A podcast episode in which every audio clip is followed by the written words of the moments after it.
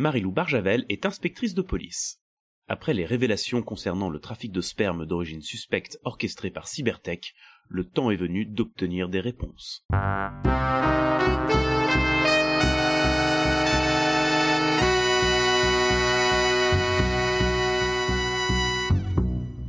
Cybertech, une entreprise qui s'est construite sur la modernité, l'avant-garde, la résilience, une entreprise qui regarde vers l'avant et qui doit vivre avec son temps.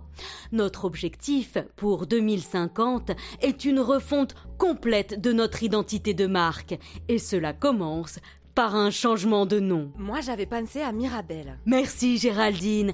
Nous avons un process que nous allons respecter. Ou alors Myrtille. Géraldine, vous aurez la parole tout à l'heure, comme tout le monde. Merci donc à toutes d'être là pour cette première réunion et merci à nos deux consultantes expertes en rebranding, Caroline Fourtou et Pascal Montreux. Je vous laisse la parole, mesdames. Bonjour à toutes. Bonjour. Bonjour. Tout d'abord, je vous informe que nous allons tout enregistrer afin de pouvoir utiliser tout ce qui va ressortir de cette séance de brainstorming grâce à une intelligence artificielle qui va analyser les récurrences terminologiques et les intentionnalités émotionnelles spontanées afin d'en extraire l'essence même de ce qu'est cybertech. Je lance euh, l'enregistrement. Ou alors comme quoi Très bien, merci pour la proposition. Mais tout d'abord, un tour de table d'inclusion. Vous allez chacune vous présenter en donnant clairement et distinctement vos noms, prénoms, ainsi que le service et l'étage où vous travaillez. Par exemple, vous, Oh oui, alors euh, euh, moi c'est euh, Géraldine Nakanov, tout le monde m'appelle Didine, et je travaille au service d'études de la physique des matériaux supraconducteurs en couche mince, au 14e étage. Très bien, merci, mais on va simplement dire prénom, nom, service et étage pour aller plus vite. À vous maintenant. Clara Montagnier, laboratoire de recherche au premier sous-sol. Merci. À vous maintenant. Merci infiniment. Nous n'y serions pas arrivés sans votre expertise. Je suis convaincue que ce nouveau nom va parler directement au cœur de nos clientes et au grand public.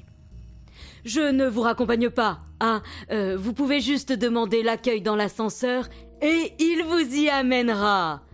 Au revoir. Merci, Merci beaucoup. beaucoup. Au Au revoir. revoir.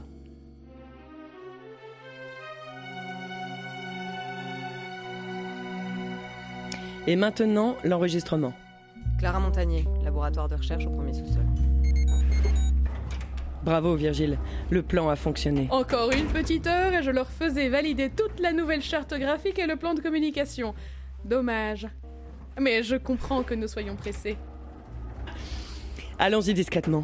Il n'y a sans doute plus grand monde à cette heure-ci. Par ici, j'entends du bruit. Mais quelle est cette machinerie? Je n'ai jamais rien vu de tel. Qui êtes-vous? Qu'est-ce que vous faites là?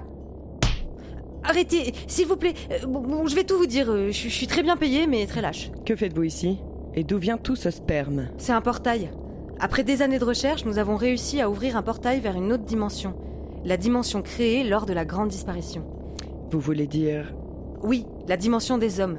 Ou en tout cas, euh, de tous les porteurs humains du chromosome Y. Vous voulez dire? Oui, nous pouvons communiquer avec eux et transférer de la matière. Mais ça veut dire que... Non. On ne peut pas franchir le portail, sa dimension maximale est un cercle de 4 cm de diamètre, et il peut rester ouvert pour une durée maximale de 3 minutes environ. Nous n'arrivons pas encore à faire mieux. Mais Depuis presque 5 ans maintenant. Mais alors... D'accord, d'accord, n'insistez pas. Je vais ouvrir le portail.